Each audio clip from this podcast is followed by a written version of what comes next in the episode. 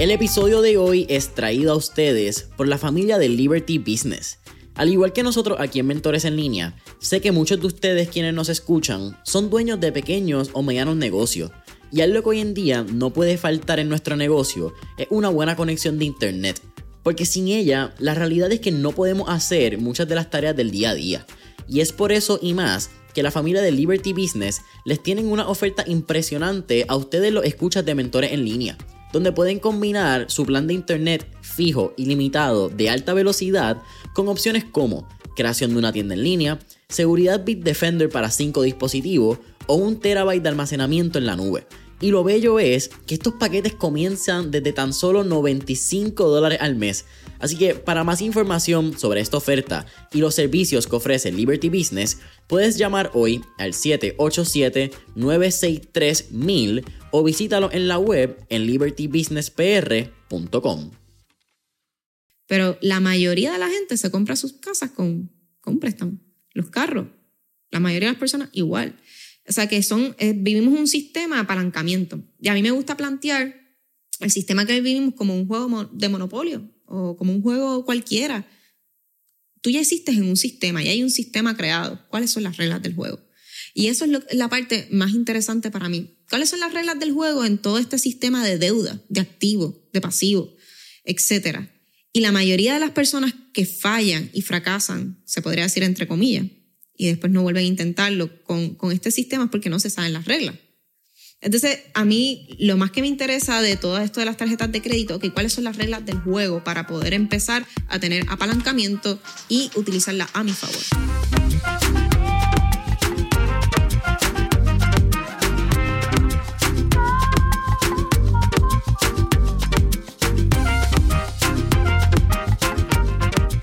¿Qué es la que hay familia? Mi nombre es Jason Ramos y bienvenidos a Mentores en línea, un podcast donde hablamos con los empresarios e influencers responsables por las marcas más destacadas, para que así conozcas quiénes son tus mentores en línea. Y en el episodio de hoy me acompaña Gilsis Fariña, quien es cofundadora y CFO de Infusion Investments, una compañía educativa que se dedica a dar clases sobre el mercado de la bolsa de valores con el propósito de empoderar a las personas a través del conocimiento financiero. Gilsis, ¿qué está pasando? Un placer tenerte mentor en línea. Gracias, Jason, por la invitación. De verdad que estoy súper contenta. He tenido la oportunidad de hablar contigo afuera y yo sé que esta conversación va a ser súper interesante. Ay, a la misma vez le damos el, el shout out a Víctor, eh, two-time member de Mentores en Línea. Estuvo aquí, yo no sé, se siente como ayer, pero creo que fue como en diciembre del 2021. Eh, la pandemia, me acuerdo que fue virtual la primera. La primera vez, eso es cierto. Estábamos hablando, también tuve la oportunidad de estar en el podcast de ustedes, eh, Master Your Money Habits, disponible en todas las plataformas.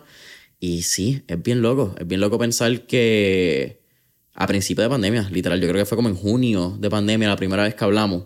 Y lo hablamos también cuando estábamos en la oficina de ustedes, que en ese momento todavía eran Victor and Hilsis. Era como en ese momento que todavía estaban empezando como esa marca personal. Yo creo que tú eras más que contestaba, más que Víctor, era que estaba como en las redes sociales. Manejaba las redes sociales de, de Víctor. Entonces yo dije, pues mira, si, si estamos colaborando los dos juntos en esta red social, ¿qué tal si hacemos Victor and Insis? Pero, este, claro, porque hay muchas parejas que le funciona eso de eh, Víctor Lanilsis, este, tengo también otros compañeros eh, que trabajan la finanza juntos como pareja y mayormente sus canales los tienen como juntos. Okay. Y me pareció una tremenda estrategia, pero claro, no todo el mundo es igual, eh, no todas las parejas son iguales. Y en aquel momento, este, bueno, actualmente Víctor y yo somos unas personas muy unidas, trabajamos juntos, hacemos, colaboramos muchas cosas juntos, pero en específicamente las redes sociales tenemos perspectivas bien diferentes. Y en aquel momento, pues estábamos viendo que la exposición de cosas que queríamos educar, cosas que queríamos postear, pues a veces teníamos, no diferencias, sino como que, ok, postéalo, pero pues no voy mucho por esa línea, yo iba por una, él iba por otra. Y ahí es que decidimos, pues mira, yo creo que lo mejor es dividir las marcas, eh, respetar nuestras decisiones y, y, nada, darle exposición con todo eso. Yo seguía ayudándolo a, a, manejar su, su personal brand, les iba ayudando a buscar ideas, colaboraciones, etc. Y por un lado, pues cogí mi Instagram viejo y lo dejé ahí como una esquinita en gaveta, eh, ¿verdad? Porque a mí la exposición, si, si, te soy sincera, la exposición es algo que, que me ha encantado. Algo, yo soy una persona que me considero detrás de escena. Estas personas que están en backstage ayudando a que todo funcione súper bien, este, que todo esté coordinado, etcétera eh, pero estando con Víctor, eh, me impulsó a decir, tú sabes que yo considero que tú tienes un talento brutal que la gente debe saber y te debe dar a conocer esta versión que muy poca gente sabe, como que tienes mucho valor que ofrecer a los demás. Y en ese momento sí, yo sé mi valor, pero eh, creo que fui un poquito egoísta. Quería ser como esta persona que, que lo mantenía con, con ciertas personas nada más. Y, y, en ese momento, este, nada, me pongo a educar, siempre he sido una persona de leer libros, este, de buscar cursos, es algo que siempre menciono, o sea, tengo una compañía educativa y es porque creo 100% en lo que son los cursos y demás. Y he invertido en mí más de 100 mil dólares, algo que, que siempre comento porque a veces la gente piensa que cuando uno vende cursos lo hace por, porque sí, para hacer dinero y ya está, pero realmente creo en lo que es la educación, en la educación financiera. Y, en ese momento empecé a educarme y empecé a ver cómo los personal brand ayudan a las compañías. Este, cómo los personal brand ayuda a crecer a una manera exponencial a, tu servicio, a tu producto. Y no tan solo eso, es que el talento que cada uno tiene dentro de sí uno no debe ser egoísta y lo debe compartir con el mundo. Y yo dije, ¿sabes qué? Hay mucha gente, leí un, un libro eh, que dentro de poco me vendrá el nombre y lo compartiré, eh, que, que ella estaba comentando, hay tanta gente en las redes que no aporta nada a la vida de los demás, mm. que simplemente lo que hace es entretener y si tú tienes el don de eh, poder educar y dar herramientas a las personas para que su, su vida mejore, ¿por qué no lo estás haciendo? Y eso a mí me chocó demasiado, porque sí, yo veía las redes sociales de esa manera, yo la veía como entretenimiento, y al fin y al cabo es el rol principal, entretener. Pero eh, entendía que las personas que estaban en las redes, pues era pues, para entretener a la gente, hacer chistes, eh, también lo que son los bochinches y todas estas cosas, y pues yo sentía que no era parte de ese grupo. Pero cuando empecé a educarme y vi que sí, hay oportunidad para aquellas personas que también quieren añadir valor y que incluso son esas personas que, que crecen más orgánicamente porque tienen algo que ofrecerle a la gente, aparte de, de risas y entretenimiento, el, el, conocimiento es poder. Y cuando la gente identifica que tú tienes algo para ellos de gran valor para, para la audiencia, eh, hay un crecimiento. Entonces, en, justamente en diciembre, eh, cogí un curso de Ryan Serhant de Personal Brand. Uh, la Yo máquina. cogí nada más el 60% del curso y, y, fue como ese, a veces los cursos no es tan solo el conocimiento, sino el drive que te da para hacer las cosas. Claro.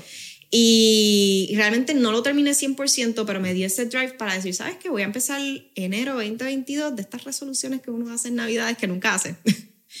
pues fue, fue una de esas. Y dije, ¿sabes qué? Voy a empezar a, a darle eh, exposición a mi marca desde con cero expectativas, con cero expectativas realmente. Simplemente quería compartir lo que yo consideraba que era poquito. Ah, esto, esto, este conocimiento que yo tengo, pues lo voy a empezar a compartir e incluso que consideraba que no tenía que ver 100% con la compañía que tengo actualmente, que educación de la bolsa de valores. Yo dije, ¿sabes qué? Yo quiero empezar a compartir tips de educación financiera general. Eh, a mí me gustan un montón los negocios, me gusta generar ideas y me gusta implementarlas la disciplina y otras cosas que tal vez no son tan divertidas. Y yo dije, voy a, y a través de mi Instagram voy a tratar de compartir estas cosas, pues a ver cómo le va. Y para mi sorpresa y también para, eh, yo creo que empecé un buen tiempo con lo de los reels, que claro. están obviamente en tendencia, que me consta que es algo que va a ser temporero. Este, eh, comencé este, este brand de Infusion Ilsi especializado en las finanzas personales y a la gente le ha encantado lo que son las tips, eh, los tips de tarjetas de crédito, tips de negocio y pues por ahí eh, he comenzado ahora lo que es Infusion Ilsi. Vamos a hablar un par de puntos. Eh, voy a darle pinpoint la mayoría y ver hasta cuáles llevo y cuáles se me van a olvidar.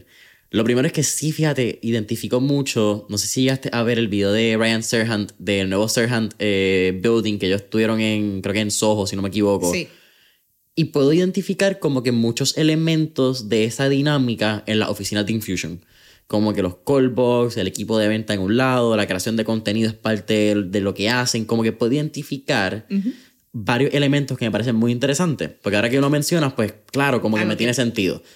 Eh, y pues creo que también la misma dinámica se le había comentado cuando fui, como que había algo en la química de la oficina que me llamaba la atención. Mencionas que no tenías quizás como que esta pasión, por llamarlo de esa manera, o este, originalmente el drive de crear el contenido porque te considerabas alguien bien privada. Sí. ¿Te considerabas también o te consideras alguien bastante introvertido? Introvertida. Sí, sí, sí, claro que sí.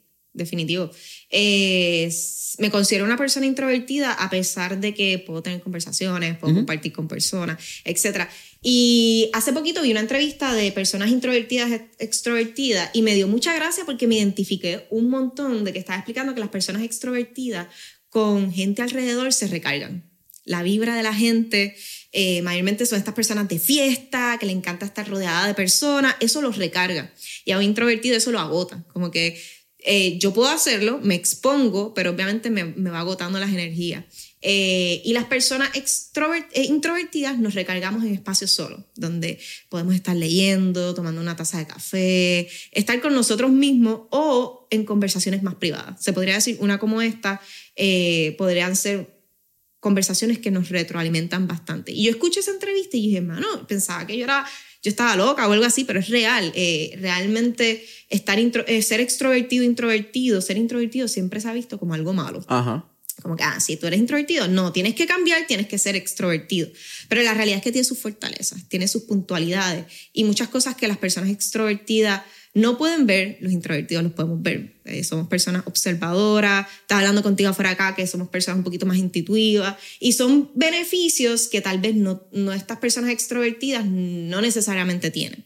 Y yo creo que, que nada, fue, fue un proceso de tal vez leer, me ayudó un montón a entender todas estas cosas que tal vez uno pasa, que no encaja. No he sido una persona mayormente de encajar en, fácilmente en la sociedad. La escuela siempre fui una persona de que sí, tuve mis grupos de amistades, este, cuatro puntos, el líder, etcétera, porque a mí me encanta ser líder, que es irónico, ¿verdad? Una persona introvertida, eh, tener liderato, manejar grupos, hacer actividades. Yo hacía los paris de mi, de mi clase, este, hacía fiestas. Era la persona que siempre estaba al mando, pero no era parte de la... La embelequera. De, de la fiesta. Yo hacía el embeleco, pero no, no estaba en el embeleco, irónicamente.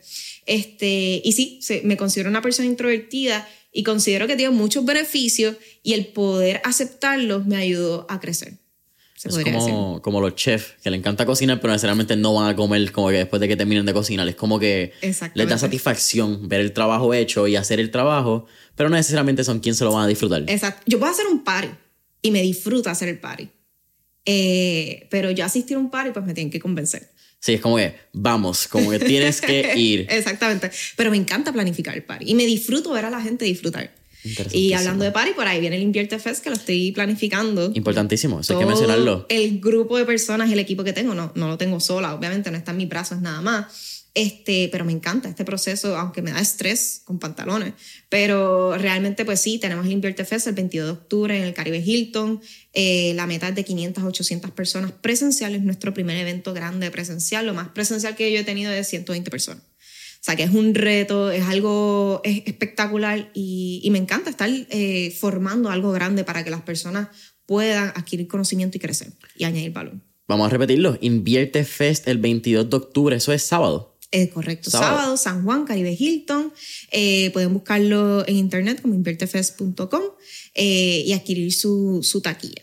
El enlace va a estar también en la descripción de este episodio, así que inviertefest.com y no te pierdas el evento más grande de inversiones en Puerto Rico y Latinoamérica. Más grandes inversiones. Vamos a estar hablando, eh, es el primer evento que vamos a darle exposición no tan solo a las inversiones en la bolsa de valores, sino también a las finanzas personales, inversiones en real estate e inversiones en tal vez en este mundo tecnológico nuevo que está saliendo NFT, criptomonedas. Eh, vamos a darle exposición para que la gente vea que hay alternativas, que no se tienen que encajonar a veces de que esta es la única manera de hacer dinero. Eh, realmente a mí algo que me enamoró de las finanzas, yo entré por el mercadeo en la UPR Río Piedra y me topé con un profesor, el típico profesor que te dice, diablo, este semestre va a ser bien aburrido, eh, va a ser bien mala esta clase porque este profesor se ve un nerd con gafas, cejas unidas. Perdón si tiene cejas unidas. Este, pero nada, ese típico profesor que te dice, olvídate, esta clase va a ser... El estereotipo. Exactamente, los estereotipos. Realmente los estereotipos. Y al contrario, fue la mejor clase de mi vida. Ese hombre me enamoró de la finanza. Eh, y una definición que a mí me encantó que él mencionó de la finanza es que eh, la finanza es el arte de multiplicar el dinero. Y yo dije, wow, yo me considero una persona, eh, yo vengo del mundo artístico, me encantan los números, pero desde pequeña estuve envuelta en lo que es el arte y me consideraba una persona creativa y yo decía, wow, ¿dónde yo voy a encajar en todo este mundo? Porque tal vez no quiero ser artista porque tengo algo más. So me había tirado por arquitecta y yo, pero es que arquitectura pues no, no se me dio y al final terminé administración de empresa y en mercadeo, que me gustaba, pero dije, es que yo soy una persona creativa, que yo hago en, en admin, eh, pero nada. Y cuando él dijo, el arte de multiplicar tu dinero, yo dije, mano, esto acaba de encajar conmigo. O sea, el arte, nunca a mí me habían definido las finanzas como un tipo de arte porque es creativo. Eh, cuando, cuando algo es creativo, hay mil maneras de hacerlo. Llegar, eh, puedes tener resultados diferentes o puedes tener el mismo resultado con diferentes caminos. O sea, hay muchas alternativas y eso es algo que me encanta del mundo de, de las finanzas que me apasiona un montón, específicamente las finanzas personales y las inversiones en bienes raíces y bolsa de valores, eh, de que no hay una sola manera de, llegar a, un punto específico. Este, y eso es algo que yo creo que una de las razones que a Víctor a mí nos caracteriza es que nos apasiona lo mismo, pero de diferentes maneras. O sea, a él le encanta lo que es también la finanza, pero de una manera completamente diferente y, y siempre nos respetamos pues tú piensas así de esta manera, lo respeto porque obtienes resultados grandiosos. Claro. Y yo tengo tal vez otra manera y también obtengo unos resultados geniales. So, algo interesante ahí. Habla un poco de, de tu crianza, porque creo que hay un elemento bien interesante y yo sí fiel creyente de que nuestra crianza va a desarrollar quiénes somos hoy en día. Y vamos a tener, aunque eventualmente uno evoluciona y uno cambia muchas cosas de su crianza y aprende que hay herencias o creencias por herencias que uno tiene que cambiar. Pero lo que pude escuchar de, de ti y que no lo sabía es que tú empezaste una cuenta de ahorro cuando tenías como 10 años. Claro, eh, sí. Entonces, tu familia y tú naciste en España. El sistema financiero en España, quizás en todos lados, excepto Estados Unidos, hasta me enteré los otros días que hasta el sistema judicial en Estados Unidos es bien diferente a la mayoría de los otros países. ¿Cómo esa crianza por padres españoles creo quizás la Hilsit de hoy en día, como que esa mentalidad de dinero, como que hay algún chip, hay algo particular de esa época que tú puedas decir, claro que sí, que yo soy así, como que si me enseñaron de esta manera. Claro, yo, yo creo que el factor número uno es la disciplina. Eh, algo que caracteriza, eh, tiene diferente a, los europeos es que son personas bien disciplinadas, como son personas que cuando empiezan algo, lo terminan, eh, desarrollan un plan, estrategia con lo más simple en la vida. Y yo creo que esa característica de la disciplina es un factor bien importante en cualquier cosa que tú te propongas en la vida. Y claro, cuando hablamos de dinero, la dinero, eh, hablamos de deporte, hablamos de negocio, la disciplina tiene que ser un factor fundamental para llegar lejos. Si no hay disciplina, no, no hay, nada. Literalmente no hay nada. Si, si en este podcast tú no tuvieras esa disciplina de, de, de esa consistencia también de mantenerlo, no, no, no podrías tener este podcast. Así que yo creo que ese es el factor número uno que, que es integral en mi educación. Que yo, yo nací en España, mi papá es español, mi mamá es boricua, así que tengo un mix. Eres como que una boriñol. Eh, exactamente, incluso yo si me pregunta, este, me considero boricua, me escucho como boricua. Sí, sí. Eh, prácticamente tengo muchos pensares de acá, que yo iba a España y yo soy extranjera. Yo soy de Tenerife o una isla de esta porque... Las Canarias. Exactamente. Eh, y nada, me nací en España, me crié hasta los nueve años. Y esos nueve años que yo estuve allí, yo puedo decir que son mi base fundamental para lo que yo soy ahora. Eh, la educación que yo tuve allí en el arte, en la disciplina eh, y en el autocontrol. Cuando digo autocontrol, pues allí no son personas de gastar en muchas cosas, o sea, son personas que viven una vida simple, son felices con lo que tienen, tienen una vida social eh, bastante extensa, o sea, tiene muchas cualidades que yo te podría decir que hoy día eh, la, las tengo por dentro y soy muy feliz por haber tenido esa etapa ya. Y a la misma vez, eh, ese hustle de los americanos, de los boricuas, porque el boricua, aunque digan lo que digan, el boricua es fajón. Es joseador. Eh, es joseador, se busca lo que sea y no se conforma. O sea, podríamos decir muchas cosas, pero somos personas que realmente nos gusta trabajar. Y allá en España, pues ya hay, una, hay otro tipo de mentalidad. O sea, si ya tú eres feliz y ya tú tienes una vida simple, ¿para qué quieres más? Claro. O sea, hay, ¿verdad? Hay ese también, hay pros y contras. Y yo decidí, pues voy a coger lo mejor, esta, esta base y este fundamento de la creatividad. Allí ponen mucho a los niños a crear desde pequeños. Y yo considero que de ahí es que viene ese, ese rol creativo. Desde mi niñez, de los tres años, te ponen a hacer mucha manualidad, a recortar, y tú llegas acá y tú ves a los nenes que a veces en primer grado no saben ni, ni, Ni recortar, cortar. ni cositas así. Así que cuando llego a Puerto Rico tengo un choque cultural bien fuerte, en la educación específicamente. Eh, y, y nada, tengo ese choque cultural, pero en lo que me voy adaptando, voy aprendiendo cómo es la dinámica acá. ¿Qué otras cosas, qué otras fortalezas puedo seguir añadiendo a mi, a mi trayectoria? Y yo considero que el haber tenido cierta parte de mi niñez allá y mi adolescencia en Puerto Rico eh, construyeron una ILSI mm, de unas cualidades muy, muy potentes y muy fuertes. Yo no sabía que había estado hasta los nueve años. Eso me parece bien interesante. Porque tuviste una crianza, como que te acuerdas. Yo pensaba que habían nacido y como que a los dos, tres, cuatro años habías regresado No, yo acá. me acuerdo de Missy Juanita, me recuerdo de Madrid, viví en Badajoz, este, en Chiclana Frontera, o sea, yo tengo un montón de recuerdos de allá. Y, y soy de esas personas que yo me recuerdo desde que yo tengo tres años, aunque parezca bien loco.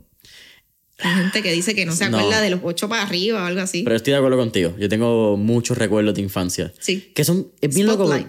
Exacto. Porque es bien loco porque no son recuerdos. Tú, tú no es una memoria viva, pero tú tienes. Mano, memoria fotográfica de ciertos momentos, ciertos sentimientos, ciertas cosas en específica que marcaron lo que eres hoy en día. Sí, que a veces son hasta como un sueño, porque a veces yo digo, mira mami, este, yo me acuerdo de esto y de esto, esto, ¿Esto pasó? pasó. Sí, como tú te acuerdas de si yo, pues no sé, como que lo tengo ahí para alguna parte de mi memoria. Y es como, de, ¿cómo se acuerda de eso? ¿Qué carajo sé yo? Está, está ahí, me acuerdo, ¿me entiendes? Como que es la que hay. Y por eso yo soy bien consciente con, yo tengo unos sobrinitos y cuando yo tengo a niños alrededor, de que a veces a los niños, a diferente de los niños, hacen muchas cosas que creen que como es niño no se va a acordar o no impacta su vida. Y desde que uno es niño, eh, hay un estudio que uno escucha más de 15.000 no. Y que eso se queda en tu subconsciente. Y cuando tú creces, ya tú estás predispuesto Puesto. a escuchar que no y a ser rechazado y a tener estos miedos que tú no sabes ni por qué. Y es que desde niño hay un fundamento que tal vez no necesariamente, aunque te acuerdes, está en tu subconsciente. Y para mí, cuando yo estoy alrededor de niños, para mí es bien importante eh, entender de que hay una memoria que se está formando, que son los momentos más importantes de tu vida, y hay que dejar aunque sea un granito de arena. Este, con mi sobrina, mi, mi granito es, y lo tengo en YouTube, el video, este, yo la puse a invertir desde los ocho años. Yo dije, o sea, si realmente yo hago esto es porque creo en él. Claro. No es porque vendo Sí, hazlo o lo porque que sea. quiera, exacto. Realmente yo creo en esto y yo entiendo que desde pequeña hay que empezar a educar a los niños la importancia del dinero, cómo funciona, eso de que el dinero sale una mata de plátano, ah, el dinero no sale una mata de plátano, esos refranes dejan un impacto en ti que después tú tienes una relación tóxica con el dinero. Claro. Y estas cosas existen desde que tú escuchas con tus padres problemas de dinero, o no, no te, no te voy a comprar eso porque no hay dinero, o no, no, no, no, y todo el problema, tú ves seres que en el futuro no quieren hablar de dinero. Yo me he encontrado con amistades que dicen, mano, es que yo no sé, yo con el dinero tengo una relación horrible porque se me va todo mi dinero, no me da para nada, no tengo ahorro, como que no sé manejarlo. Y muchas veces eh, viene de, de nuestro pasado, viene de nuestra niñez, de qué pasó con nuestros familiares, con el dinero. Este, y es bien importante ir para atrás para construir un mejor futuro con, aunque no crean, nuestra relación con el dinero. No, estoy de acuerdo contigo. Y trayendo dos puntos, hablaste de disciplina y quiero también hablar del punto de, de la relación con los nenes. Porque aunque tú tienes 25, 27. ve- 27. Sí, me hiciste pensar. Ah, está bien, no, pero oye. do- 27. yo siempre digo, siempre y cuando esté en menos y no más, yo gano. Como que si yo digo Sí, más. tú tira para abajo, tira Sí, para 21. sí, siempre, siempre. Eh, eso es igual que los malos ratos que uno pasa cuando de momento llega una fiesta y le pregunta a alguien, ay, mira, ¿cómo está tu novio? Ah, nos dejamos. Sí, sí, sí, como que no preguntes por novio. Exactamente, eso se aprende bien rápido. Hablaste de la disciplina y recientemente estaba viendo un clip más que un podcast de Joko Willing. No sé si sabes quién es. Joko Willing es un ex Navy SEAL, fue el líder de SEAL Team 6, básicamente la fuerza militar más élite en los Estados Unidos. Tiene un libro que se llama Extreme Ownership. Y en este Ah, clip. lo he escuchado fíjate. Pues, hacho, yo soy fan de él. Lo he escuchado, sí. Eh, hay que tener cuidado. Yo siempre hago las aclaraciones como David Goggins. No es un tipo para todo el mundo. Es radical. Si tú no estás dispuesto a que te hablen malo y que te digan que eres una basura sin hacer las cosas, no entres. Yo te lo digo, no entres porque te puede, te puede hacer más daño que bien si no estás dispuesta a escuchar ese tipo de cosas. Pero en este clip él hablaba que mucha gente busca la motivación. Cuando la motivación realmente simplemente te va a hacer empezar. Lo que te va a ayudar a mantenerte es tener disciplina. Y esto yo lo menciono porque a veces la gente piensa que los podcasts como que los hacemos y ya, y como que estas cosas suceden y no le gusta. Mano, yo tengo cuatro horas de sueño hoy. Yo fácilmente, esto la, lo grabamos, estamos grabando a las 11 de la mañana. Yo me levanté a las 6 y media a correr. 6 de la mañana me levanté Sí, hay a veces correr. que dices, mano, no tengo ganas. Y hay no tengo veces ganas de, de que tú grabar. dices, puñales, como que de verdad yo tengo que ir a hacer esto, quizás no te sientes bien, quizás no estás en mejor estado, pero hay un compromiso. Claro. Y cuando un compromiso se hace, tú estás en el compromiso. No siempre va a hacer lo que quieres, no siempre te va a levantar con las ganas, pero si tú dijiste que vas a hacerlo y te lo dijiste a ti mismo, es bien importante que cumplas con tu palabra, no con el resto de las personas. Contigo mismo. Fuck it. El resto de las personas normalmente ni siquiera le van a importar lo que pase. Pero que tú seas cierto y que te- tú respetes las cosas que te dices a ti mismo, van a ser un, una acumulación de resultados y de confianza en tu persona que te va a llevar a grandes resultados porque cuando vayas a hacer, como estamos hablando, un sexto sentido, cuando vayas a hacer algo, eso va, a decir, ¿sabes qué? Yo puedo, yo voy a hacerlo. Y empiezas a cambiar la manera de como que yo creo que puedo hacerlo a yo voy a hacerlo. Y eso es bien poderoso. Segundo, hablaste de los nenes. Y yo creo que los nenes es bien interesante, porque siempre estamos escuchando no. No haga esto, no haga lo otro, te vas a lastimar. Al día de hoy, a mí mis papás me ven haciendo un backflip en un trampolín y me dicen, no haga eso, te vas a lastimar. Y yo, mano, me puedo morir en un carro también. Me puedo morir simplemente tomándome un café que le da un ataque al corazón a alguien. Puede haber un riesgo mayor, estoy de acuerdo. Pero yo no sé ese riesgo mayor a menos que lo haga, a menos que lo intente. Y yo sigo mucho la pareja de Jesse Itzler y Sarah Blakely, eh, la de Spanx. Ah, me encanta. Y. es top. Sí, de verdad que está brutal. Yo lo amo a él porque él tiene, él es un poquito más parecido a mí, le gustan como que, que si los cold Correr. plunges, le gusta correr, le gusta el sauna, soy un poco más radical en ese lado. Y algo que ellos manejan mucho es cómo le hablan a sus nenes. Ne- Ellos manejan muy bien la parte, por lo menos tiene la nena menor que se llama Tepper, y esto lo digo porque salió recientemente en un story, donde ellos le piden a los nenes que aprendan algo nuevo todos los veranos. Y eso a mí me encanta, esa filosofía, porque sin 52 años de vida tú aprendes 52 cosas nuevas, brother, tú eres un ser completamente diferente cuando mueras. Y a la nena le estaban diciendo, it's your summer, you can do it, it's your summer, whatever you're gonna do, it's your summer. Y la nena fue de brincar de un bote. De, de la parte de atrás o tirarse de una chorrera al lago a brincar del tope del bote, del techo. Y eso aunque suena bien trivial, pueden ser 10 pies, pero tú siendo una nena de 5 años que tus papás, they preach the effort, not the result. They preach, y en español sería, eh, reconocen el esfuerzo, reconoce que intentaste, no solamente reconocen el resultado. Y te aplau- aplauden fallar también. Eso es Eh, súper importante. que yo creo que trabajé mucho con eso eh, y, y considero que es algo que, que es bien importante. Eh, vivimos muy atados a qué pasa si fallo. Vivimos muy atados a, a que si las cosas salen mal, el qué dirán, si cometo errores, voy a verme como un fracasado, fracasada. eh, si no sale como yo deseo, me voy a frustrar. Y todas estas cosas que nos limitan a no lanzarnos muchas veces, a, a no obtener el resultado, a no, a, a no pasar por el proceso, que, que es lo más importante. Valorizamos más el resultado cuando lo más importante debe ser el proceso, porque la vida es un proceso, es un paso, no es un resultado, es, un, es un proceso. Y la vida de por sí es un proceso, pues imagínate tú con tu- las cosas pequeñas que van ocurriendo, una acumulación de cosas. Y, y ese proceso de a veces tener un proyecto, ¿no te salió? Súper cool, ¿te disfrutaste el proceso? Bien. ¿Qué Al fin y al aprendiste? cabo, si esto de los podcasts, ¿a dónde llega? No sé, pero te estás disfrutando el proceso, brutal, vas por buen camino. Porque muchas veces subestimamos el, el proceso y no entendemos que el, el resultado no necesariamente es lo más importante. E incluso a veces no sale como nosotros deseamos, pero sale mejor o sale peor y hay algo que aprender siempre. Y, y esa parte es fundamental, entender que cada proyecto que nosotros empecemos, si, lo, si nos lo disfrutamos y nos gusta, algo vamos a aprender, algo vamos a sacar de él. Yo creo que también fracasar es un privilegio. Claro. Eh, y suena bien loco, Sí. porque la gente dice, fracasar es un privilegio, ¿qué tú hablas? Como que no, no salimos, no salió algo, no como que fallamos. Pero yo lo miro como un privilegio porque si fallamos es porque te atreviste a hacer algo que muy probable el 90% de las personas no hubiesen tenido los pantalones para la- lanzarse a hacerlo. Y esa perspectiva, yo creo, de verlo como un privilegio, a mí por lo menos me da la capacidad y me da la mentalidad de rebotar y hacer algo diferente. Como que, ok, estoy abajo, estoy jodido, algo no salió bien. Pero de aquí, ¿qué sale? ¿Qué aprendo de aquí? ¿Cómo puedo mejorar de esto que sucedió? ¿Cuáles fueron las lecciones? Y entonces, eso, el, esto salió, creo que fue en el episodio, como dos episodios antes de que salga este, que era, eh, pain plus reflection equals progress. Y eso me llamó la atención, como que pain plus reflection, como que el pain puede ser la que fallaste, pero ese fracaso, que es doloroso, más la reflexión de cómo mejoramos, cómo partimos de aquí, es igual a progreso. Si una de las dos cosas faltan, el progreso no necesariamente va a ser igual. Porque si no fallas, no sabes de dónde partir y si no haces la reflexión de dónde partir basado en, esa, en ese fallo, está bien difícil de progresar porque te vas a dar con la misma piedra over and over again. Exactamente. Eh, hay una pregunta que, que, que Víctor y yo nos hacemos mutuamente cuando nos sentimos si nos debemos lanzar a un proyecto nuevo, ¿no? Es, ¿qué es lo peor que puede pasar? Esta para mí es mi pregunta favorita porque es la que me ha ayudado literalmente a analizar eh, ese impulso a hacer las cosas, se podría decir. Te pongo un ejemplo. Eh, la primera vez que nosotros empezamos Infusion Investment, nosotros empezamos con cero, como empieza todo el mundo, pero muchas veces no se habla como uno empieza en cero.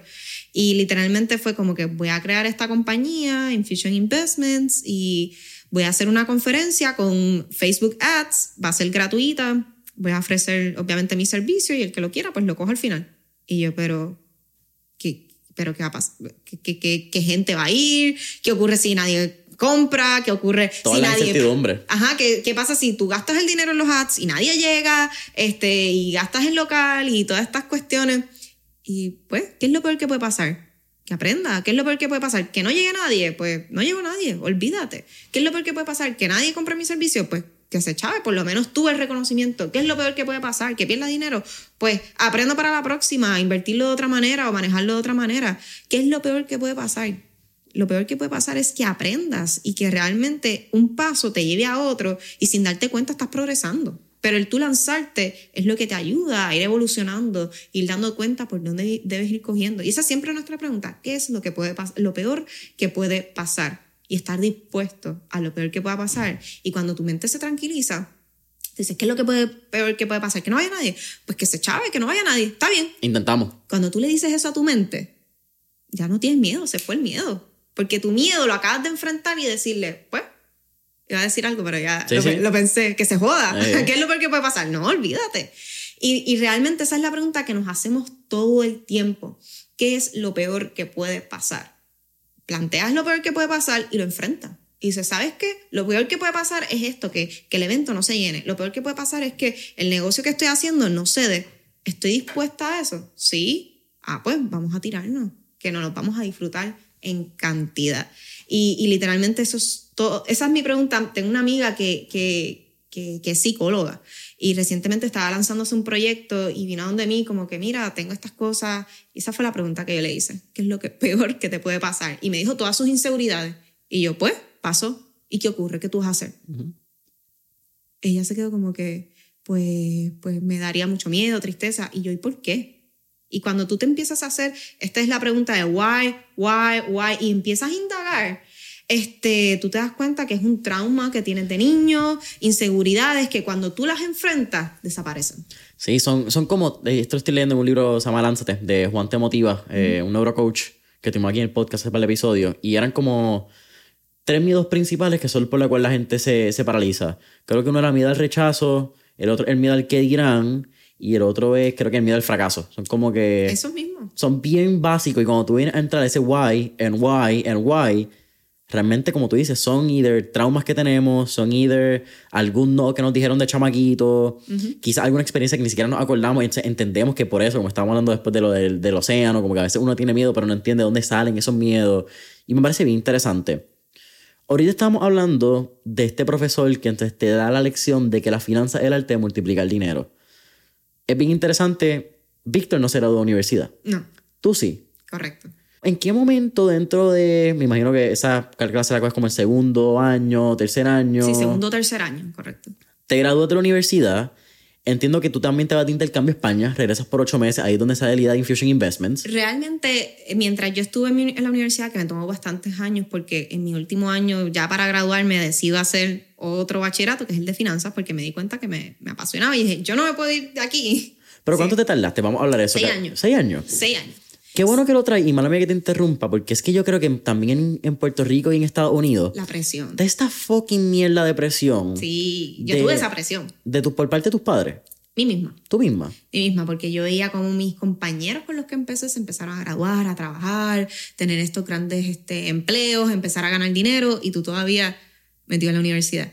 Así que fue una presión que me ejercí yo misma y los mismos profesores que te van llevando sin darse cuenta, ¿verdad? De, de la mejor manera para que te gradúes, trabajes y produzcas dinero. Pero yo en mi cuarto año, tercer año, tercer año y medio, tercer año creo que fue, sí, en tercer año, me fui de intercambio para España y dije, tú sabes que yo me quiero disfrutar mi bachillerato, yo no quiero cogerlo por, por coger. En aquel tiempo Víctor estaba dejando la universidad y yo estaba eh, terminándola. Y yo dije, hermano, yo no quiero terminar la universidad y decir, pues sí, hice un bachillerato en mercadeo y ya está, hice unos internados. Chiqui, whatever". chija, y nos fuimos. No, no, yo quiero realmente disfrutarme este proceso, lo que hablamos. Yo no quiero el diploma porque sí, yo quiero disfrutarme el proceso. Y cuando uno se enfoca en disfrutarse el proceso, busca las mejores posibilidades para hacer las cosas más grandiosas. Y en ese momento, pues yo dije, yo quiero volver a mi niñez, a mis recuerdos de esta educación que yo me acuerdo que era aportando a la creatividad. La educación en Europa, algo que le aplaudo, que se puede, aquí lo más parecido podría ser un Montessori, es que tú nunca estás mal. Si tú vas a una a escribir un poema, que a mí me pasó mucho acá en Puerto Rico y en la universidad me devolvieron ensayos en F porque pues yo no pensaba igual o porque tal vez el punto de vista mío era un poco diferente o lo que fuera, te dan F. Y tú, pero ¿por qué me das F? No, porque pues, yo quería que tú escribieras esto así, así, así. Como que, pero ¿y dónde está la creatividad? Anyway, el punto es que yo quería volver a ese encuentro con la educación donde lo que se alimenta es la creatividad. Y decido irme de intercambio de España y, y nada, me topé con estos profesores excelentes donde tú das tu punto de vista y no te dicen tú estás mal o tú estás bien o etcétera. Al contrario, es como que mira, qué interesante este punto que tú acabas de aportar, pero el autor tal vez quiere ir por esta dirección. ¿Ves? Tú no estás mal, simplemente planteaste tu punto, se respeta y yo continúo el enfoque de la clase pues por donde tenía que continuarlo. Y yo estaba anhelando eso y por eso yo decido irme a intercambio a España. Cojo allí algunas clases de, de cogí mercado, mercado digital. Eh, mercado digital, mira, el mercado internacional, súper brutal esa clase, con Sí, un profesor bien exigente. Que donde- ellos le llaman mercadotecnia. Exactamente. Y entonces eh, mi compañera fue una china que no habla español, así que fue el triple de retante y fue brutal. Y cuando yo estoy por España eh, y regreso, eh, allá yo estaba cogiendo unas clases online de finanzas en Yale, estas clases que son gratuitas que brindan estas universidades. También me metí en Udacity, Udemy, empecé a coger estos cursos de finanzas. Me doy cuenta que me apasiona. Más ya había cogido las clases básicas en la UPR y yo dije, no, yo no me puedo ir sin, yo encontré mi pasión en la universidad, como que ya yo voy a terminar esto de mercadeo porque también me gusta, o sea, una cosa es cuando algo te gusta y otra cosa te apasiona. Esto me gusta, ya lo terminé, bueno, me faltan dos, tres clases, pero yo voy a continuar con esto de finanzas, continúo con finanzas y ahí surge la oportunidad de que como yo vengo de España, mi inglés tenía muchas lagunas. Eh, Yo llevo a los 10 años, yo no sabía nada de inglés, este, eh, brinqué de escuela en escuela tratando de ver cuál se acoplaba mejor y pues tuve muchas lagunas y dije, ¿sabes qué? Me quiero retar. Eh, voy a estar a, estudiar Estados Unidos para mejorar mi inglés, para más que todo mejorarlo, perderle el miedo. Le tenía un miedo, un terror, el rechazo, las burlas. Un niño que lleva 10 años aquí que no sabe decir my name is, tú sabes, eh, tenía un montón de inseguridades que yo no me he dado cuenta y ese viaje me dio la oportunidad de, de enfrentarme y darme cuenta, mira, tú sabes inglés, tú lo que tienes miedo. O sea, ese viaje me sirvió para eso, nada más. Este, y nada, me voy para Estados Unidos, eh, cojo unas clases de finanzas, me van súper bien, regreso a Puerto Rico y termino seis años. Lo haces como intercambio de universidad también. Intercambio también de universidad, o sea, que hice dos intercambios, dos bachilleratos, eh, y en cada intercambio cogí clases de especialidad, que ese era mi, mi interés. Casi siempre la gente coge intercambio y dice, nena, no, coge arte, coge educación física. No, cogí clases de concentración, otras electivas también, para tener esa experiencia de esa universidad allá. Me parece genial y yo nunca pude hacer intercambio porque nunca tuve el GPA para pasarlo. Pero si tú me hubieses dado la opción ideal de cómo yo hubiese querido que fuese mi universidad y mi año universitario, hubiese sido haciendo lo que tú acabas de decir. Que yo se lo recomiendo a mi hermanita, y es bien, bien irónico, ¿verdad? Porque no se lo recomiendo porque pude hacerlo, pero se lo recomiendo porque no tuve la oportunidad, mi responsabilidad. Como no tuve el, porque yo no decidí hacerlo, porque fácilmente pu- pude haber tenido la disciplina para sacar buenas notas. Fue que nunca me salió de los pantalones hacerlo. Pero eso a Estados Unidos un semestre, Irse a Latinoamérica a otro si puede, irte a España a otro si puede. Creo que el crecimiento cultural que tiene es bien impresionante. Ah, hablando de Latinoamérica, vi de estas cosas que ponen en la universidad, vi uno que era en Costa Rica, con Uh. una clase de energía renovable, a mí me encanta. Todavía está El- esa clase. El tema ambiental, cogí esa clase, me fui, lo recomiendo 100%, aprendí un montón, un montón de verdad. Costa Rica está espectacular, 99%, creo que ya están casi al 100% de energía renovable, que tú dices, wow, un país de Latinoamérica está mucho más avanzado que muchos otros países que dicen que son, que están avanzados. Eh, y, y sí, aprendí un montón. Y créeme que mi conocimiento mayor me lo llevo de, de esos viajes. Y yo creo fielmente de que cuando uno viaja, aprende y ese conocimiento como que se te queda marcado en la mente y es más fácil de recordar. Yo soy fiel creyente, una de las cosas que yo le agradezco a mi papá mucho, y es que me dio viajes. Me dio viajes no solamente a Disney, esto lo hablé también en un podcast recientemente, no fue este viaje típico de vamos tres veces al año a Disney, o en tu infancia fuiste 17 veces a los parques. Sí, eso. Mano, yo he viajado, a mi corta edad tengo un privilegio de haber viajado a muchos países, a muchas ciudades de Estados Unidos que mucha gente no va. Eh, mano, ir a Florida y no estar en Orlando. Eso es no aprende mucho. tan y tan loco, ¿verdad? Tú dices Florida y tú piensas Orlando, Miami. Exacto. Eh, yo he ido a San Agustín, he ido a San Petersburg, he podido ver distintos museos como el de Salvador Dalí, que está en Florida, la mayor colección y mucha gente no lo sabe. Y eso a mí me ha dado una perspectiva de la vida y de cómo operamos. Porque a veces en Puerto Rico operamos bien base en nuestro 100 por 35. Y eso nos da unas limitaciones tan y tan grandes a las posibilidades de lo que uno puede ver.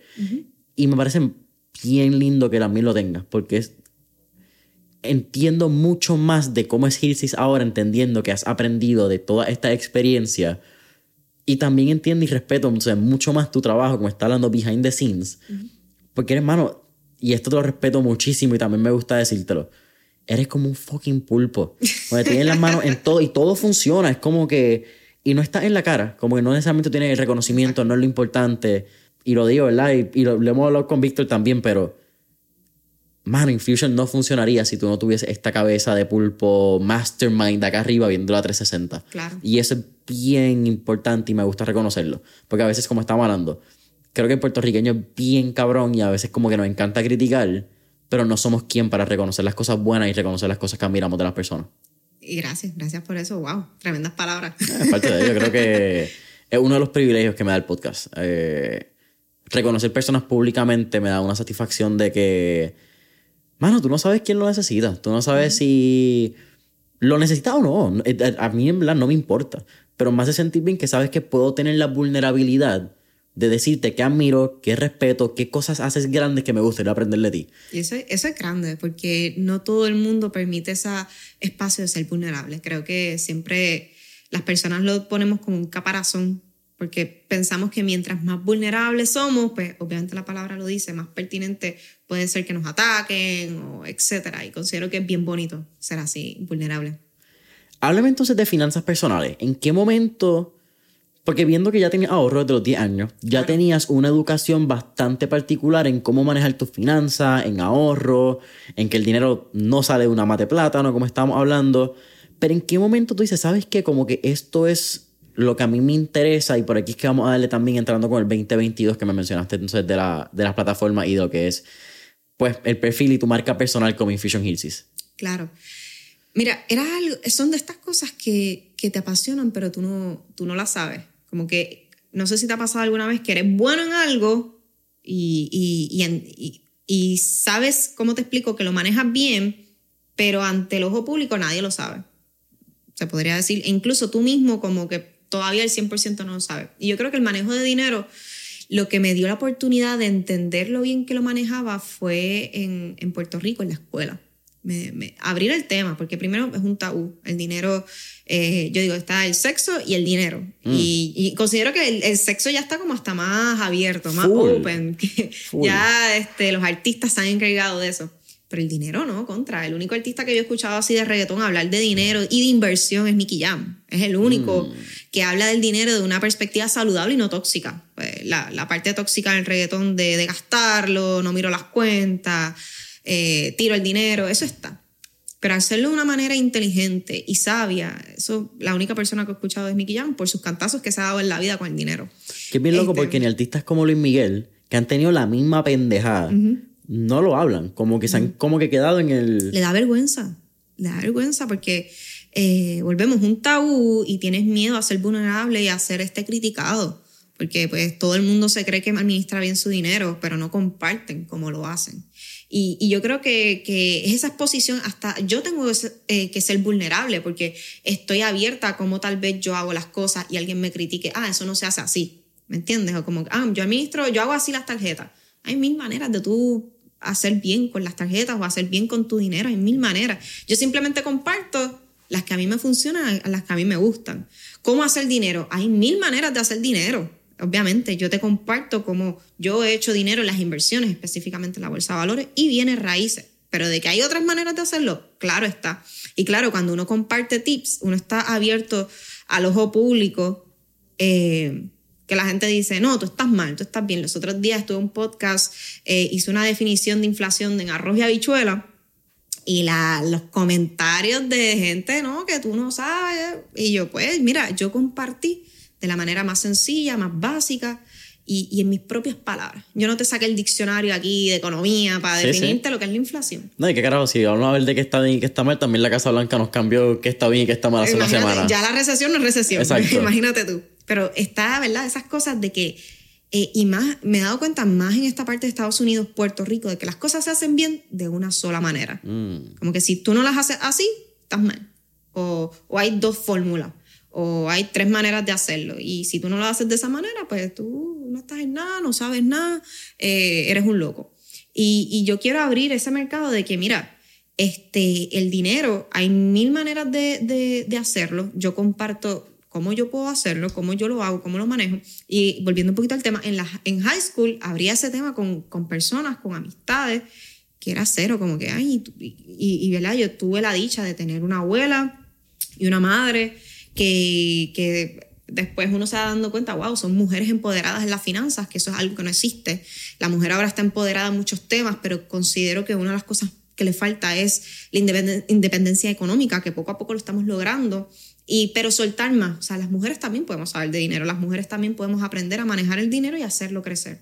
Y vengo de una familia de mujeres que administran el dinero, mi abuela este, manejó un negocio eh, bastante grande de metales. Este, mi mamá ahora lo está continuando, está en la parte de finanzas, contabilidad. Eh, y vengo de esa dicha de poder haber tenido dos grandes mujeres en mi vida, haberme dado herramientas que cuando me pongo a hablar con la gente no tienen esas herramientas. Si no tienen ese modelo a seguir. Exactamente. Yo digo, ¿sabes qué? Pues mm, en verdad no es su problema el que ellos estén haciendo las cosas mal, es que no saben cómo hacerlo, no tienen las herramientas por más que quieran.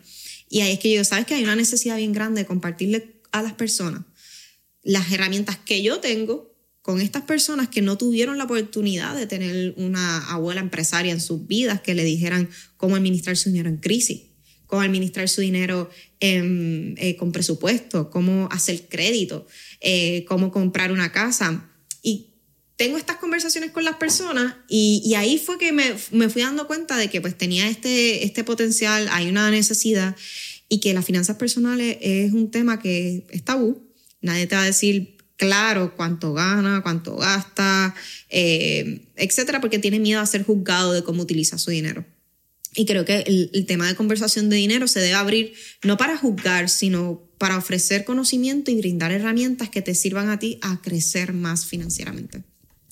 Si yo soy una persona que recientemente acaba de reconocer que no tiene una, una relación saludable con el dinero, sea porque gasto más, porque no tengo ahorros, quizás porque nunca tuve ese modelo, ¿cuáles son tres principios de las finanzas personales que tú crees que cada persona debe tener o debe comenzar a crear para que eventualmente tenga una vida o una relación saludable con el dinero abundante, ¿verdad? Porque abundante pues cada cual define como sea. Exacto. Pero una relación saludable con el dinero. ¿Cuáles serían esos tres principios?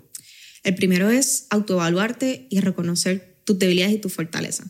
En un pasado, hace 15 años atrás, yo tuviese empezado con presupuesto, pero de nada vale empezar con herramientas prácticas si realmente tú no te conoces, no sabes por qué tú gastas cuáles son tus fortalezas, cuáles son tus debilidades y volvemos, ir a tu niñez. ¿Cómo a ti te hablaban de dinero? ¿Cómo tus papás administraban tu dinero? Si tú vienes a ver, mayormente esto es generacional, esto es de familia, o sea, si tú te va mal con el dinero, mira a tu papá y a tu mamá, de seguro estás igual que tú o peor, o en tus momentos estuvieron eh, en la misma situación que tú. Mira a tus abuelos, mira a tus tíos, Nunca te has visto hacer esa pregunta, como que Sí, sí. económicamente es generacional. Sí, son estas creencias por herencias que estábamos hablando. Exactamente. So, tienes que hacer una pausa y mirar hacia atrás. Mirar a tu niñez, mirar a tu familia, aunque duela, y, tratar de entender por qué tú estás donde tú estás con, esta relación con el dinero. Encontrar esos factores que te duelen, que no quieras enfrentar. Hay gente que no le gusta mirar su, su chequera o no le gusta hacer su- su- sus presupuestos porque no pueden hacerlo, porque no pueden ver en qué gastan su dinero. O sea, ellos gastan el dinero y ellos, olvídate, las cuentas las paga el diablo. O sea, no puedo verlo. Y tú pues te das cuenta que hay, hay un factor psicológico que hay que enfrentar. Así que yo diría que primero es eh, autorreconocerte, ir a tu niñez, ir a tu infancia, ver a tus padres, qué errores ellos cometieron, que seguramente son los mismos que tú estás cometiendo. Después de ahí, arrancar a lo que sería es, antes de tú hacer metas, de decir, ok, yo quiero ser millonario, o yo quiero comprar una casa, o yo quiero tener ahorros, o antes de establecer esa gran meta financiera, deberías entender en qué se está yendo tu dinero. Vamos a simple, vamos a un papel, vamos a una tablita de Excel donde más cómodo se te haga y empiezas a tracking eh, dónde se te está yendo ese dólar, esos 20 dólares, 100 dólares. Empieza a, a- a hacer eh, tracking de tus gastos para entender qué está ocurriendo. ¿Qué periodo de tiempo tú recomiendas que debe ser saludable para entender ese periodo y cuánto te está gastando? ¿30 días? ¿Un mes? Un mes te da un primer panorama. Te da ese primer panorama. Y tres meses te da el panorama completo. O seis meses, tres meses. Todo va a depender de la persona, eh, los tipos de gastos que, que tenga. Si son muy variables o si te das cuenta que son constantes. Un mes está súper bueno para arrancar. Ya tú vas viendo eh, posibles fugas de dinero, vas viendo tal vez de que el problema o, o, mira, no hay fugas de dinero, ¿qué está ocurriendo entonces con el dinero? Tal vez que no, tengo que ganar más, o etcétera. Este de un mes a tres meses estaría bastante interesante y de ahí tú empiezas a buscar. Hay gente que, que piensa que todo está en la mente, como que, ah, sí, yo sé que yo gasto, yo lo tengo aquí. Pero la realidad es que tú no te acuerdas cuánto gastaste hace seis días atrás, hace siete días atrás. Exactamente, centavo por centavo casi imposible. Así que es ponerlo en papel, hacer un presupuesto y después de ahí establecer metas. ¿Qué tú quieres hacer? ¿Por qué tú quieres hacer esto? Porque si no tienes el por qué claro, como todo en la vida, te vas a cansar al mes. ¿Entiendes? O sea, si ya tienes tu tracking, ya sabes en qué tú gastas tu dinero, vamos a establecer el why. ¿Por qué tú quieres hacer esto? Quiero comprar una casa. Quiero ahorrar para tener un fondo de emergencia. Quiero ahorrar para la universidad de mis hijos. Quiero, ponemos una meta explicamos el por qué claramente, no superficial. O sea, hay que irnos debajo. Ok, ¿por qué tú quieres darle educación a tus hijos? Ah, porque yo no tuve educación. Y, y ahí seguir pensando el por qué para entonces establecer las metas y hacer un plan de ejecución. Ah, bueno, pues ya vi mis expenses, yo lo que quiero ahorrar son mil dólares en seis meses, ¿puedo cortar algunos gastos? O no, mira, mis gastos están súper bien, lo que yo necesito es una fuente de ingresos extra para poder alcanzar eh, esos ahorros que, quiero hacer. Todo es bien personalizado, bien individual, eh, pero creo que si las personas tienen las herramientas de autoevaluación, porque esto más que todo es introspección. Y, y, duele mucho a veces como que enfrentarse a uno mismo, eh, eh, ir a pasados oscuros, etcétera. Sí, sí. No es fácil darte cuenta, mano, que tus papás quizás están mal. El dinero eh, es bien psicológico, más que algo tangible, bien psicológico. El libro de Morgan Housel, The Psychology of Money. Uh -huh. Como que bien real. So, el tercero, hablaste de introspección para entender tu pasado, entender tus gastos, cuál es la realidad financiera de tu día a día, cuáles son esas salidas y fugas. ¿Cuál sería un tercer principio que cada persona debería tener? Establecer la meta con un porqué bastante claro. Volvemos. Si yo quiero establecer ahora mismo, quiero hacer mi fondo de emergencia, el por qué tú quieres hacer eso. Es la única razón por la cual, si no tienes disciplina, ¿verdad? Pues maybe si eres disciplinado puedas terminarlo. Pero lo que realmente te va a mantener eh, tracking para la meta, llegar a esa meta, va a ser el por qué tú estás haciendo esto. Mucha gente se cansa, ay, esto es aburrido, esto de llevar los gastos, esto es de ahorrar, esto, es esto no es divertido. A la mayoría de la gente no le gusta. ¿Y el por qué lo estás haciendo? Ay, no sé, para ahorrar mi peso. Ah, olvídate, no lo hago. Así que el por qué, de por qué tú estás haciendo esto, tiene que estar súper claro, bien explicado y en comunicación con tu familia, porque a veces el dinero no es manejado por una sola persona, no sea que seas soltero y vivas independiente, mayormente ya sea con padres, ya sea con tus hijos, con parejas. Hay, tiene que haber una comunicación de dinero una vez tú establezcas esa meta y comunicarlo con tu núcleo para entender por qué se está logrando esa meta. Ustedes también recientemente han lanzado una serie, no, no estoy seguro si en podcast o en YouTube, que es Finanzas en Pareja. Sí, Eh, correcto. Finanzas en pareja lo tiré en- lo tiramos en el YouTube de Víctor, Infusion Víctor, y, y sale en nuestro podcast Master Your Money Habits. Creo que muchas de las personas que nos escuchan están empezando a crear relaciones, están empezando a entender como que su vida con su pareja. Y yo creo que también muchas veces cuando hablamos en, a entender cuando tienes una pareja, lo primero que hablamos en el tema es tienes que aprender a convivir con esa persona. ¿Cuáles son las cosas buenas? ¿Cuáles son las cosas malas? Pero pocas veces hablamos de los choques que pueden haber a nivel financiero, que tú lo mencionaste, que fue un choque que ustedes vivieron, bien trivial, ¿verdad? Desde el lado de redes sociales, pero fue un choque que pasó al momento de cómo ustedes veían la finanza. Para una pareja que quizás está empezando a convivir, que está empezando a entender ya como que una vida en conjunto, no quiero decir recomendaciones, pero ¿qué lecciones has aprendido que son vitales para que esa relación tenga una relación saludable, valga la redundancia, a nivel financiero? Respeto. O sea, suena bien básico, pero. Y uno dice, ah, pues sí, yo respeto. Pero cuando hay un choque de que una persona piensa de una manera y la otra piensa de otra, eh, tiene que haber un, respeto. Y de igual manera, si eres una persona que administra bien su dinero y te buscas a alguien que tal vez no lo haga, ahí va a haber un choque. Porque esta persona no lo hace bien, yo lo hago bien, como que, ¿qué está ocurriendo aquí? Va a haber un roce. So, también tiene que haber un respeto y una manera de comprensión de, ok, pues, ¿cómo yo puedo ayudar a esta persona? Ya sea escuchándolo, ya sea entendiéndolo, ya sea yendo a su infancia. Este, y para mí fue vital hablar con Víctor de, de esta conversación de que mm, nos empezamos, ok, yo pienso así de las inversiones. Ah, pues yo pienso así de las inversiones. ¿Y por qué tú piensas así? Entonces, empezar a dar esta dinámica que es incómoda, eh, volvemos, eh, tiene que haber una comunicación abierta y para, cuan- para que haya esa comunicación abierta, pues hay que haber respeto y dejar cero prejuicio. De, de ser vulnerable, de decir, sabes que yo me siento así, así asado, este, mm, eh, de esta manera, de esta otra manera, y que esa persona pueda comprender, te pueda escuchar y te, y te pueda respetar.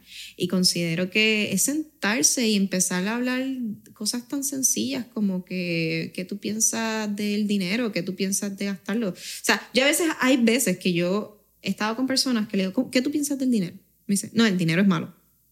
Ya, ya hay una guía, ya te estás dejando saber de que esa persona no tiene una relación saludable con el dinero. Sí, ya tienes un prejuicio automático. Eh, exactamente, ah, pues vamos a sentarnos a hablar con esta persona, ¿por qué piensa que el dinero es malo? Maybe tuvo una, un papá que pues, gastó todo su dinero en no sé qué y hizo estas cosas que tal vez tiene esta, esta percepción. So, al cabo es presentar la semilla, abrir la conversación, porque muchas veces ni tan siquiera estas conversaciones se dan. Simplemente las damos por sentadas y ya está. So, no, darle, abrir la puerta a la conversación y respetar durante ese proceso de conversación. Porque mayormente no abrimos esa puerta porque sabemos que si la abrimos, eso puede causar un destello de peleas o de lo que sea. Es una caja de Pandora que no sabemos por dónde va a explotar. Entonces dijimos, no, déjame dejarla cerrada. No vamos a tener esta conversación porque yo sé que puede terminar en peleas. déjame dejarla cerrada. Y al contrario, hay que abrirla y desde un principio presentar que va haber respeto y que va vamos a ser vulnerables, vamos a hablar y, y vamos a hacerlo con calma. Yo creo que eso también es súper importante porque a veces nos cohibimos en todos los aspectos de las relaciones como que hablar estos temas porque sabemos que pueden causar una pelea, pero al fin y al cabo lo que estás causando es una olla de presión Alargándolo, sí. que en algún momento simplemente va a explotar y tú no sabes por dónde va a explotar. Tú, it's a ticking time bomb, es la realidad. Claro, este, y una de las conversaciones que yo, que, que yo tuve con Víctor, que, que, que fue para autoevaluación de ambos, fue, ¿qué traumas tú tienes de tus papás con el dinero? Como que, ¿cómo tus papás, qué tú te recuerdas de que te enseñaron tus padres del dinero, tanto tu mamá como tu papá? Este, y por lo menos yo de pequeña, yo me recuerdo haber eh, escuchado peleas de dinero, yo por lo menos. Y eso tiene un impacto en mi vida, tal vez de, de querer tener seguridad del dinero. Y estas cosas son las... Yo le preguntaba yo siento esto de pequeña, ¿y tú? Como que qué miedos tú tienes, tal vez que tú te recuerdes de cómo tus papás este, hablaban de dinero, tenían peleas, no hablaban, eh, simplemente un tabú, había una competencia o qué. Y esas cosas a nosotros, a mí me ayuda a entenderlo a él más, a comprenderlo más, y él podía también entender muchos factores. Y, y claro, es bien importante que estas cosas después no se utilicen para ataque. Porque Exacto. cuando uno es vulnerable, como te digo, es, es importante comprender a esa persona y entonces, como lo puedes entender, tal vez le puedas ayudar en algunos momentos. Y sí, para ir terminando ya el, podcast, me gustaría tocar el tema, que es un tema que tú hablas mucho en, en los Reels y estábamos hablando en el pre-podcast session, como yo le llamo, que es quizás una de las cosas que más famosas están hechas, es el tema de tarjetas de crédito. Claro. Y no quiero tocar el tema de tarjetas de crédito, las mismas tres preguntas pendejas que siempre hacen, que es como, ¿cuáles son las mejores tarjetas de crédito? Eh, ¿Cómo puedo sacar? Bueno, sí, esa no es una pregunta pendeja, pero realmente, pero yo creo que la pregunta más pendeja es, ¿cuáles son las mejores tarjetas de crédito? Porque yo creo que todas las tarjetas de crédito van a depender, y cuál es la mejor va a depender de cuál sea tu visión con la tarjeta de crédito. Si quieres una de viaje, van a haber algunas de viaje. Si quieres algunas que te ahorren más puntos, van a tener más puntos. Más privilegios, tienes X tarjeta. Pero, ¿cuáles tú crees que son tres mitos que las personas tienen de las tarjetas de crédito que no son reales? Particularmente en nuestra sociedad, que yo creo que las tarjetas de crédito todavía son como que un tabú. Muchas personas dicen, no, eso lo que crean es deuda. Otras dicen, no, eso es solamente malo. ¿Cuáles son mitos que tú has visto que paran a la gente? No simplemente de utilizarla efectivamente, simplemente de tener una y utilizarla. Hay mucho temor a utilizar la deuda. Y el temor viene por el desconocimiento. So, siempre, la mayoría de las personas nos han criado de que las tarjetas de crédito, al ser deuda, tú no te debes endeudar porque eso es malo. yo creo que eh, hay un gran factor por ahí, que eso no viene con las tarjetas nada más, viene con los préstamos. Pero si tú te pones a pensar, vivimos un país capitalista donde todo se utiliza apalancamiento para crecimiento. Tú no te podrías comprar una casa en efectivo. Eh, maybe lo podrías hacer ahorrando un montón de años y joseando. Pero la mayoría de la gente se compra sus casas con, con préstamo. Los carros. La mayoría de las personas igual. O sea que son, eh, vivimos un sistema de apalancamiento. Y a mí me gusta plantear el sistema que vivimos como un juego de monopolio o como un juego cualquiera. Tú ya existes en un sistema y hay un sistema creado. ¿Cuáles son las reglas del juego? Y eso es la parte más interesante para mí. ¿Cuáles son las reglas del juego en todo este sistema de deuda, de activo, de pasivo, etcétera? Y la mayoría de las personas que fallan y fracasan, se podría decir entre comillas, y después no vuelven a intentarlo con, con este sistema es porque no se saben las reglas. Entonces, a mí lo más que me interesa de todo esto de las tarjetas de crédito, que cuáles son las reglas del juego para poder empezar a tener apalancamiento y utilizarla a mi favor.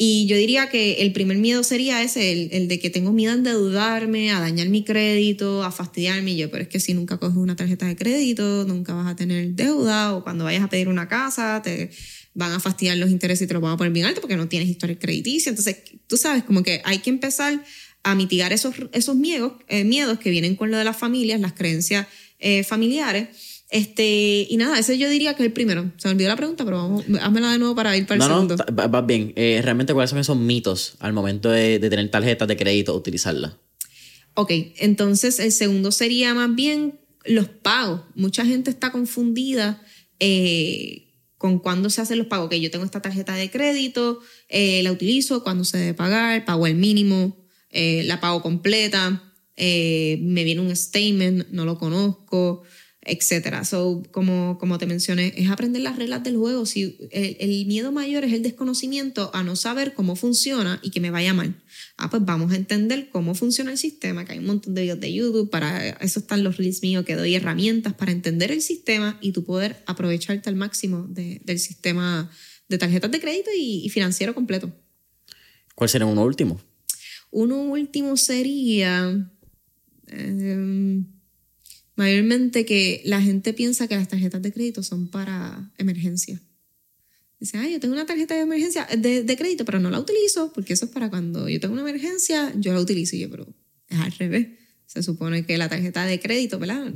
Nunca hay algo bien o mal, pero en mi caso yo lo que hago es que yo utilizo las tarjetas en mi diario vivir y en las emergencias con cash. Si a mí me ocurre una emergencia, se supone que yo tengo el cash ahí. Tengo un fondo. Un fondo de emergencia. Por eso se llama fondo de emergencia. Si me parto la pierna y me cobran un bill de 5 mil pesos, eh, se supone que yo tenga ese dinero disponible en efectivo para cubrir esa emergencia. Y mi diario vivir, yo lo utilizo la tarjeta de crédito. Eh, y mucha gente, pues al revés, utilizan todo el tiempo efectivo y la tarjeta de crédito la tienen ahí en un baúl para que cuando ocurra una emergencia la utilizan. Y pues eso pues es un mito. Sí, es que tampoco creo que entendemos cuáles son los privilegios de las tarjetas de crédito. Como que tú puedes acumular puntos que te ayudan a viajes, como lo hemos hablado, que te ayudan a ir para hoteles. Mucho de ese cashback quizás al final del año te puedes comprar un reloj, te puedes comprar algo que tú quieras si no lo has utilizado. Como que hay unos beneficios que el cash no te da. El cash lo gastaste, gastaste tu tarjeta de ATH de, qué sé yo, banco preferido para no darle promoción a ningún banco, a menos que nos quieran auspiciar alguno de los bancos. Eh, y el banco no te da nada para atrás. Entonces, tú tienes una tarjeta que algunas tienes que pagar quizás alguna anualidad, algunas no, quizás esa que te paga anualidad tiene algunos privilegios mayores, pero te dan un privilegio por utilizarla. Y eso yo creo que es un factor que quizás es, algo desconocido, quizás es un factor de como no todo el mundo tiene el mismo acceso a la educación financiera, quizás no conocen ese, ese pequeño detalle. Y algo también que yo me di cuenta en mi misma educación financiera, que tengo que aprender muchos lados de la educación financiera porque mis papás no me enseñaron o quizás ellos tampoco sabían este lado, ¿verdad? De toda la educación financiera.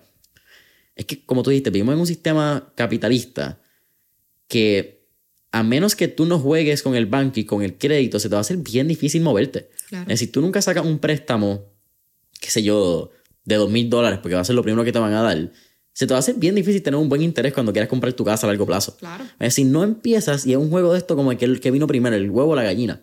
Eh, quizás estás en contra, diablo, yo no quería dos mil, yo quería diez mil dólares para hablar con el préstamo. Está bien, pero si no coges el de dos mil, no vas a tener diez mil. Si no coges la tarjeta de crédito que te va a dar 500 dólares, que quizás no puedes hacer mucho con ella, nunca vas a llegar a tener una que puede tener 10, 20, 30, 40 mil dólares en su línea. Y ese juego yo creo que también va a la paciencia, al camino que estábamos hablando, al proceso. Eh, hay unas cosas, que hay unos pilares y unas bases que se tienen que establecer para poder eventualmente jugar el juego de monopolio eh, o de manera efectiva. Tengo gente conocida que me ha dicho, ah, yo quiero comprar una casa. Y yo, ok, fantástico, mira, tiene, necesita esto, esto, esto. Ah, yo no tengo nada de eso. Y yo, bueno, pues empieza ahora, vamos a abrir una tarjeta de crédito. No, yo no quiero tarjeta de crédito. Entonces, como tú quieres, esta otra cosa que es más grande, si no empezamos por baby step. Y mi abuela, eh, eso fue lo primero que hizo cuando yo cumplí 18 años. Me llevó una cooperativa, no era la mejor tarjeta, pero era para empezar. Ella me dijo, esta tarjeta no es la mejor, pero te va a abrir las puertas a otras tarjetas, a otros productos financieros.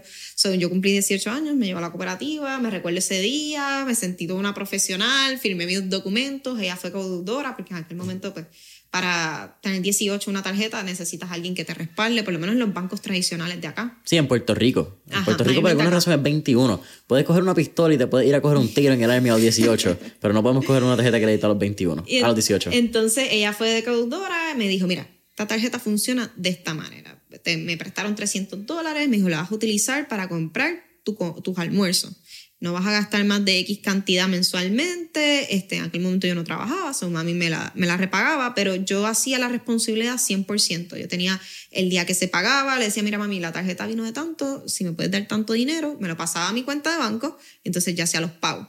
Entonces a veces pensamos que porque no, no ganamos dinero, no trabajamos, incluso los mismos niños, porque ah, es un niño, no le voy a enseñar de dinero. No, ahí es que empieza. Tú empiezas a darle una mesada, le empiezas a dar... Hay gente que no cree en dar tarjetas de crédito. Yo creo fielmente en dar tarjetas de crédito a los niños y explicarle cómo es que funciona la dinámica. No es que, ah, toma una tarjeta de crédito. Y gasta lo que tú quieras, exacto. No, no, mira, esto es una tarjeta de crédito, funciona para esto, la vas a utilizar en este momento, este, etcétera. O sea, darle todas las instrucciones para que ese niño vaya aprendiendo, acostumbrándose poco a poco con la tarjeta de crédito. Así me dice mi abuela, vamos a hacerlo así, así, así, así. Y, y me dio la tarjeta, fue mi primera tarjeta de 300 dólares yo empecé a gastar ya además, ellos me empezaron a ampliar la, la, la línea de crédito y ahí empiezo a, a, conocer este otro mundo de los puntos. Esa tarjeta no me da nada de puntos, era de 300 dólares, pero me ayudó a abrir las puertas y después empecé con otras tarjetas a Estados Unidos, que mayormente son las que más beneficios tienen. Eh, y me dan cashback, me dan, si recomendaba amistades, yo empecé a recomendar todas las amistades de la universidad. Por eh, así que le abrí tarjeta a medio mundo, empecé a explicarle a todo el mundo cómo funcionaban las tarjetas, una escuelita de tarjetas de crédito en la universidad.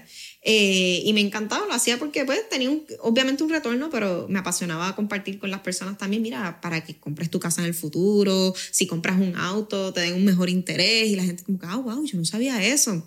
Eh, y ahí me, me empieza a dar cuenta de que, oye, este, este conocimiento que yo sé que yo pensaba que todo el mundo lo sabía, pues realmente no, hay una necesidad de, de poder empoderar a las personas sobre esto.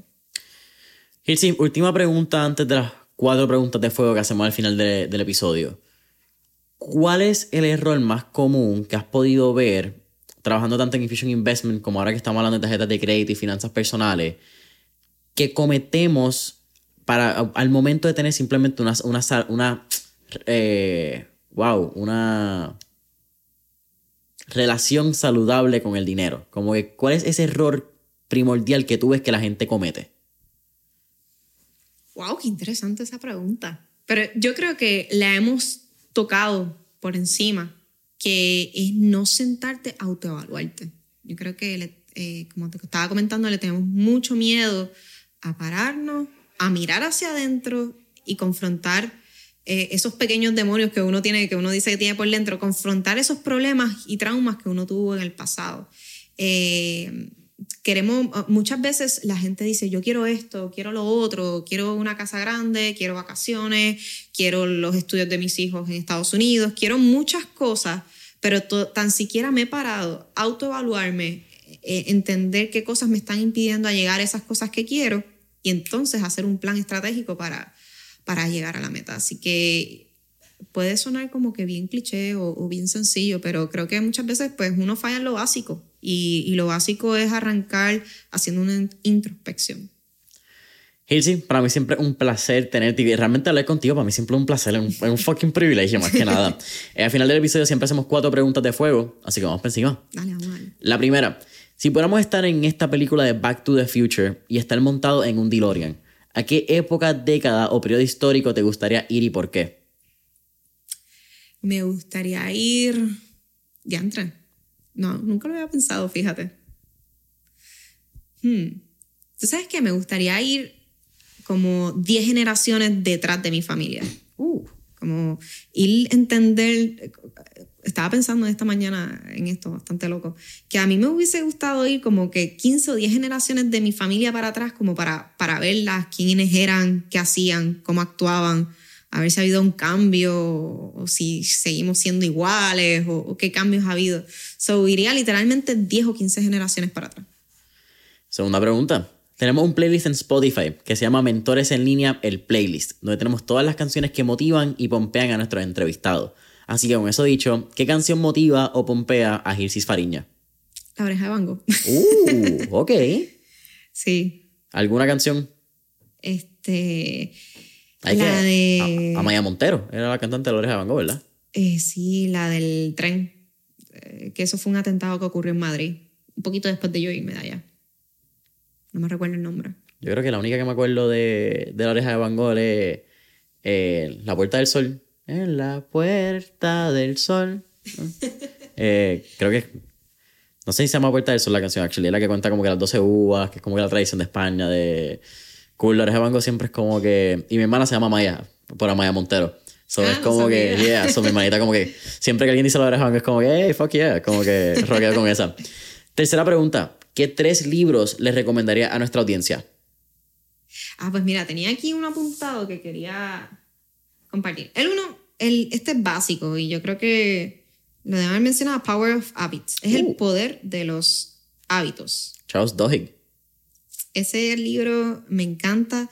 Ayuda a entender, yo creo que ayuda un componente, a mí me ayuda a entender mucho a cómo funcionan los hábitos y, y, de ahí romper con varios estereotipos que uno a veces piensa que no puede con las cosas, pero entendiendo cómo funcionan los hábitos, pues, pues puede seguir más adelante. Este, hay otro de Personal Brand que quería buscarlo y se me, se me fue el nombre. Pero nada, lo, lo dejamos para otro episodio que, que, que haremos entonces. Siempre. Em, hay otro muy bueno de Ryan Serhant que me encanta. Te voy a decir el nombre. de inversiones. Y por último, este de Tony Robbins. Hay uno que se llama Big Money Energy de Ryan Serhant. Uh, es el nuevo. sí, tiene que ver mucho con, con, con, todo esto del dinero y me encanta. ¿Este es la tapa azul? Sí, porque él tenía originalmente Sell Like Serhant. Exacto. Y entonces este que nuevo, ese no me lo he leído, fíjate. Y este lo he ido por pedazos porque es bastante extenso el libro. Pero los pedazos que he ido, los segmentos que he ido este, leyendo, me ha encantado, que es de inversiones de Tony Robbins, Money Master the Game.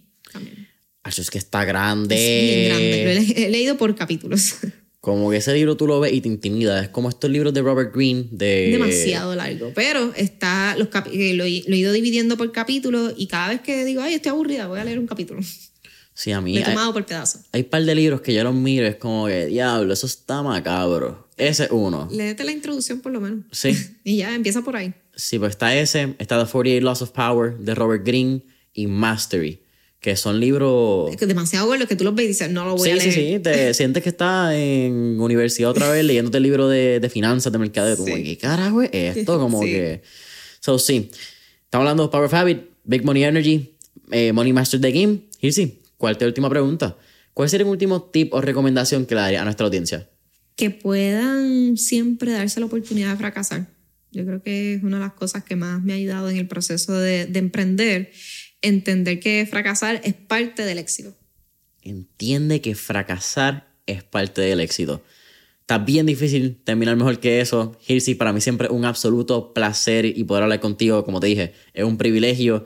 Cuéntanos, eh, inviertefest.com está sucediendo nuevamente el 22 de octubre, sábado en el Caribe Hilton en San Juan, Puerto Rico, eh, donde podemos conseguirte a ti para más información, Infusion Investment, cursos que tengan, clases gratuitas, promoción sin pena alguna. Infusion Ilsis, en el bio tengo el link para que puedan ir al Invierte Fest y también me pueden escribir un DM si a usted le interesa empezar los baby steps de, de empezar a invertir en la bolsa de valores. Te mando un curso completamente gratis por el DM de pasos sencillos para tú entender qué es la bolsa de valores, qué es una acción y cómo empezar en este mundo tan espectacular. Infusion Investments en Instagram y en las redes sociales. Eh, canal de Víctor, vamos a ver también el, el empuje. Infusion Eh, Victor, sí, porque salgo ahí un segmento mensual, así que. Sí, sí, hay que darle la pauta a todo el mundo, claro que sí. Así que familia de mentores en línea, Infusion Investment, Infusion Hirsis en Instagram, eh, inviertefest.com nuevamente, 22 de octubre. Eh, no olviden darle like y follow a Mentores en línea en Instagram y Facebook como Mentores en línea. Deja tus 5 estrellitas, tu review, tu comentario en Apple Podcasts, Spotify, YouTube. Y hasta la próxima. Nos vemos.